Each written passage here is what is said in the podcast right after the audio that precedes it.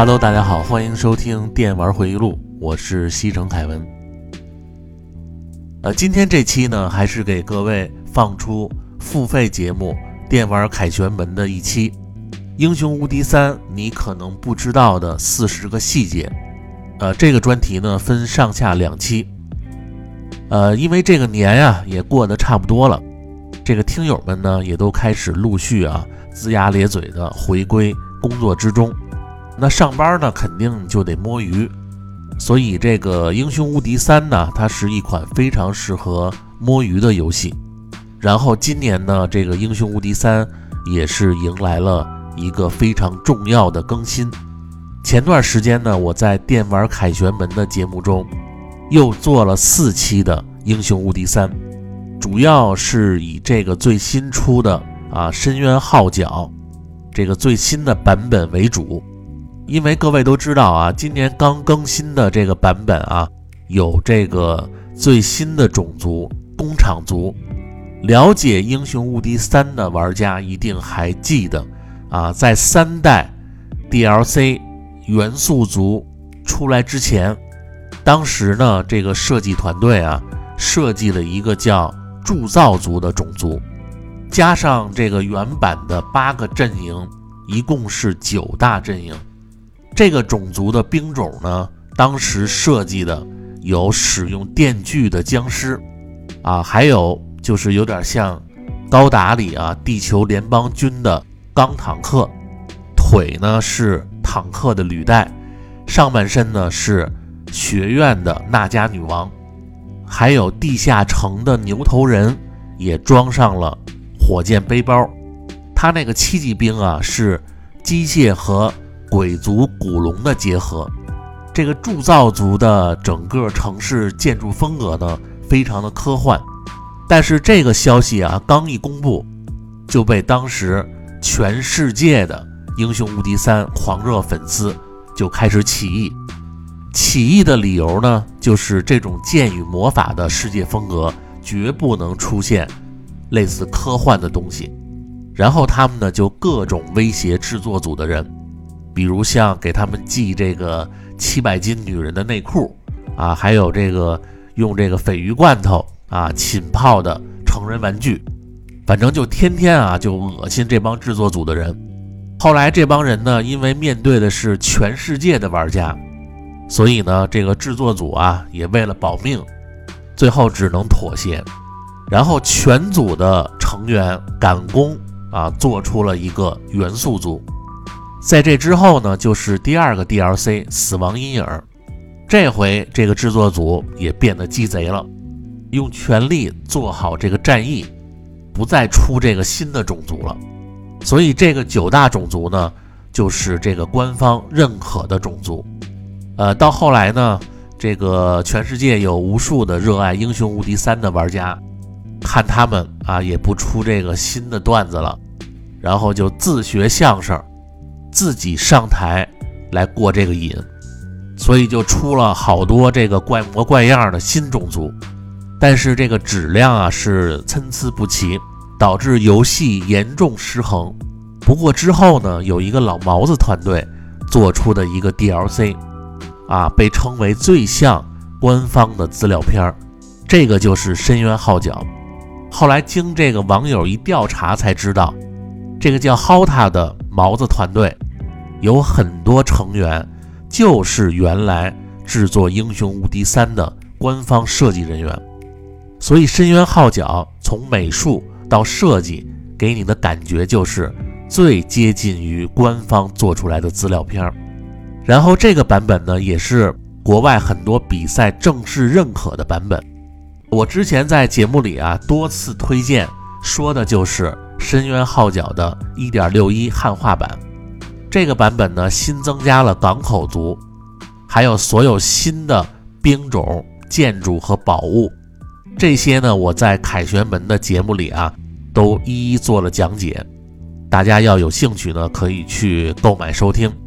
然后今年刚出的就是《深渊号角》的1.7版本，呃，没过几天呢，就有这个贴吧的大佬通过修改文件达成了大部分汉化，起码玩的时候啊，基本上都是中文。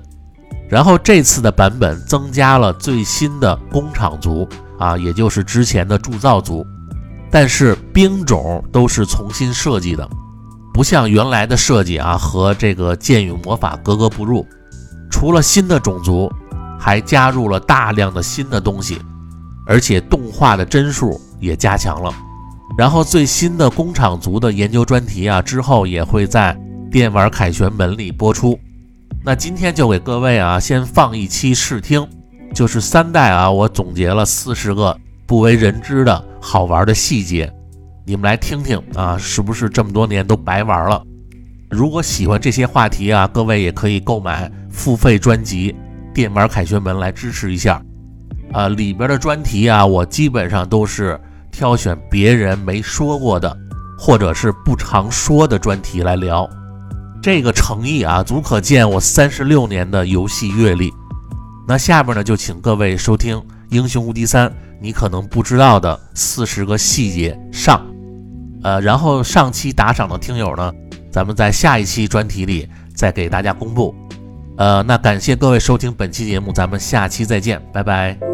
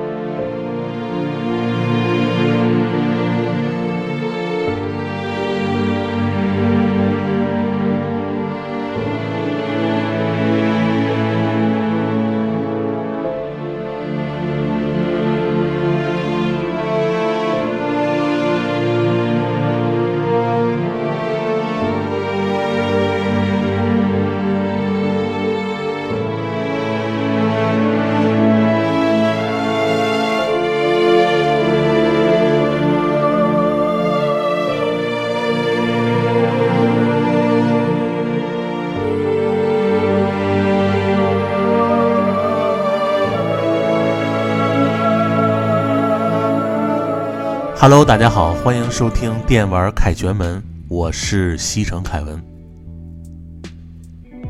呃，上期呢，咱们聊了一下《英雄无敌三：深渊号角》这个版本，介绍了一下港口族的特点。之后呢，我也收到了呃很多听友的私信，呃，大部分都是问怎么去找《深渊号角》这个版本。呃，那我呢就在节目里呢统一的回复一下。呃，深渊号角这个版本呢，你可以去那个 HOTA 的这个官网去下载，或者你直接加这个微信群啊也可以。然后至于最新增加的工厂族那个版本，还要等老毛子团队啊推出以后啊，然后经过咱们国内汉化组的大佬汉化以后。才可以上手，所以这个工厂族呢还得再等一等。呃，那今天这期节目呢，咱们接着聊《英雄无敌三》的话题。呃，我通过平时啊，或者是在微信群里和人聊天的时候，发现有很多人啊，虽说玩了很多年的《英雄无敌三》，但是也有很多里面的细节和隐藏的元素，到现在还都不知道。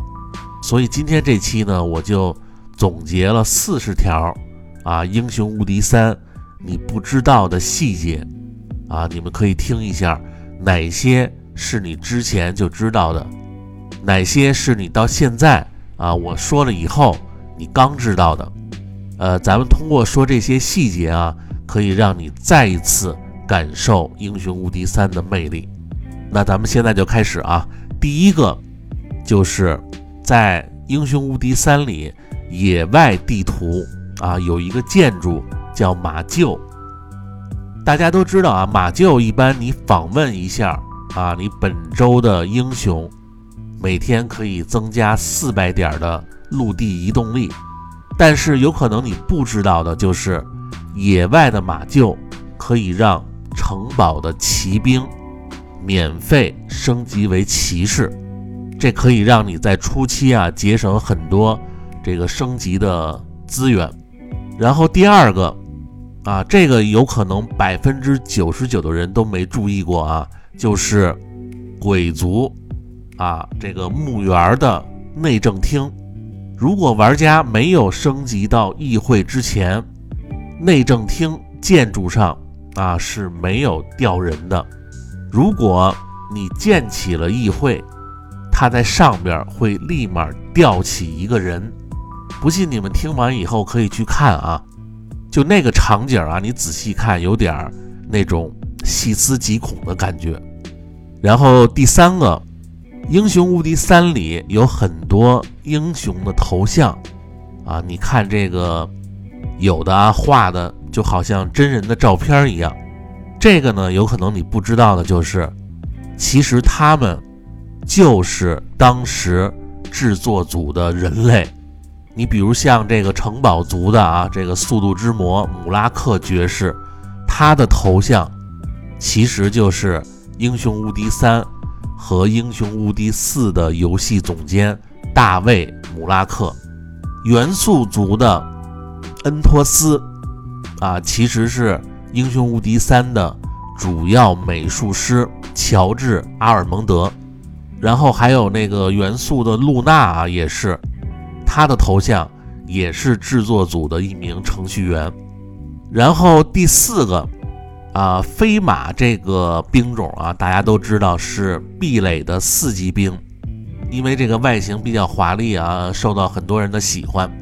就是因为这个飞马上啊骑着一个身材特别好的小姐姐，但是可能你不知道的就是，在壁垒的酒馆里，竟然会卖这个飞马肉饼。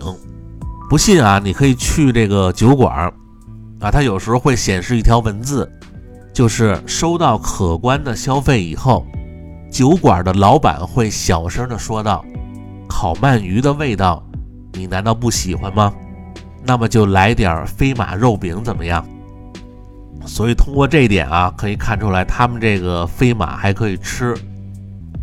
然后第五个，呃，还是这个壁垒族啊，壁垒族的大精灵和城堡的神射手。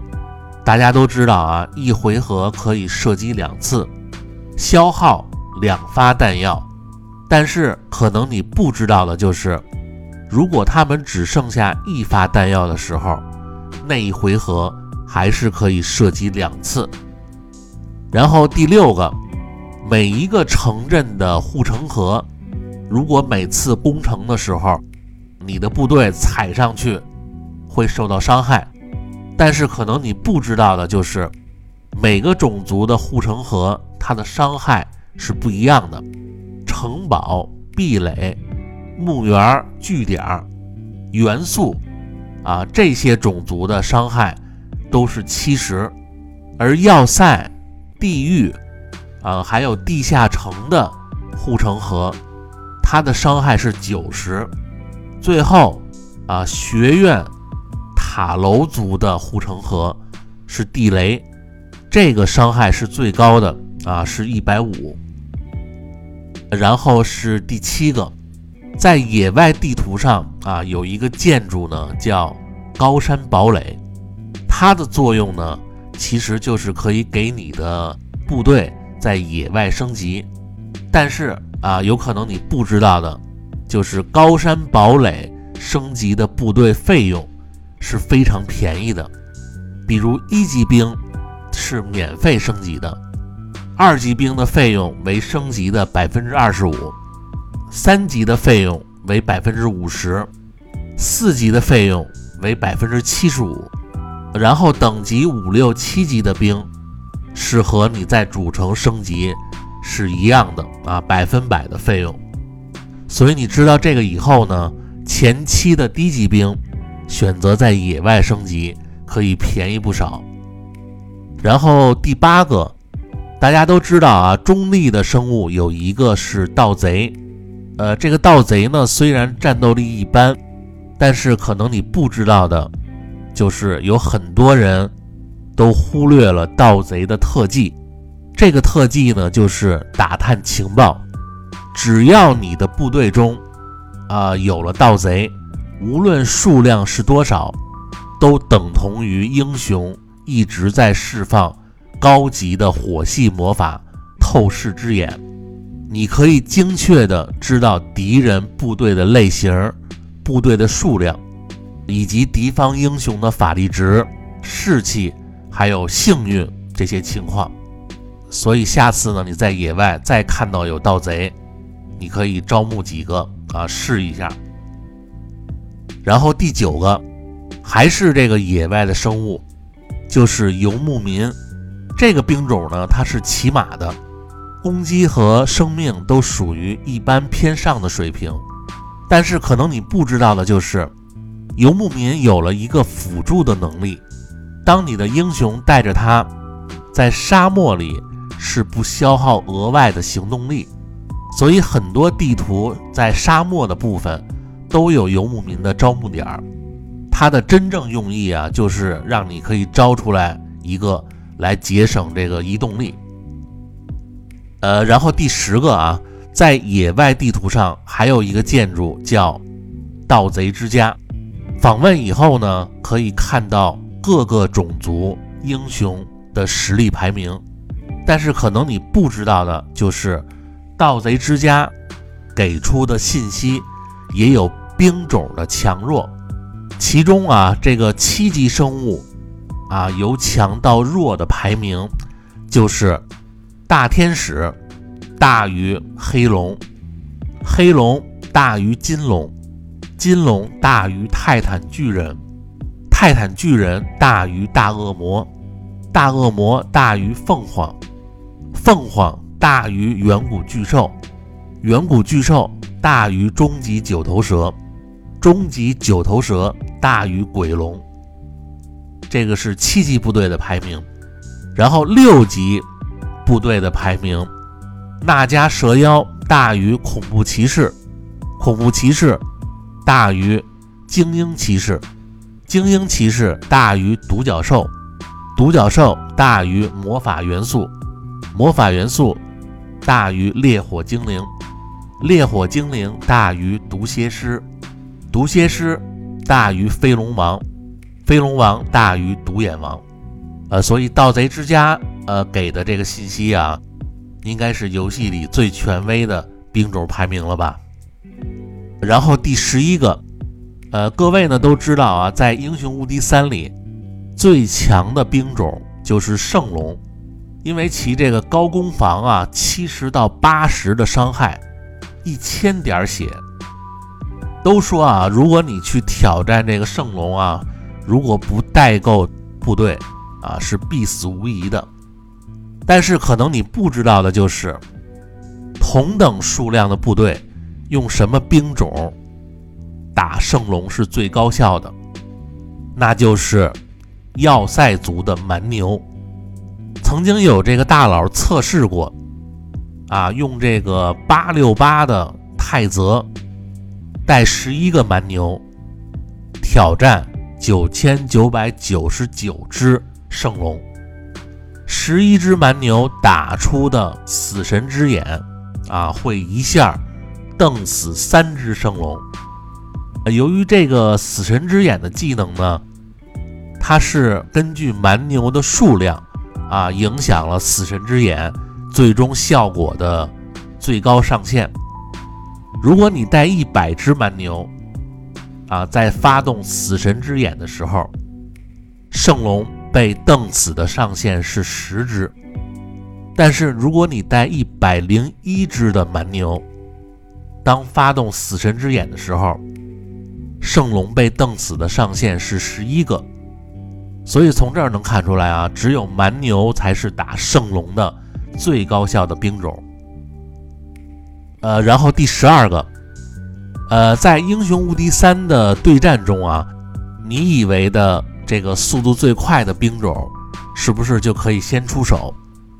但是你不知道的就是，如果在攻城或者守城的时候，最先出手的是战术，啊，然后是箭塔，然后是投石车，然后才是最快速度的兵种。呃，第十三个啊，如果你要问所有种族哪个族的血量最多，你可能以为是这个城堡族或者是地下城，但是你不知道的就是，血量最多的种族其实是壁垒。但是啊，这个虽然它的血量是所有种族里最多的，但它不是最厉害的种族。呃，然后第十四个，呃，我们都知道啊，在英雄无敌三里啊是没有平局的。只要一开战啊，就必须要分出胜负。但是你不知道的就是啊，如果在战场上所有的部队都被上了蛊惑的魔法，那就会发生：我控制你的部队啊，去砍你的人；你控制我的部队来砍我的人。最后呢，双方会只剩下一队人马，谁也打不了谁。呃，在这一块呢，会出现短暂的平局。然后第十五个，呃，我们都知道啊，在野外的魔法泉水一周只能喝一次，它的作用呢是可以补满你的魔法。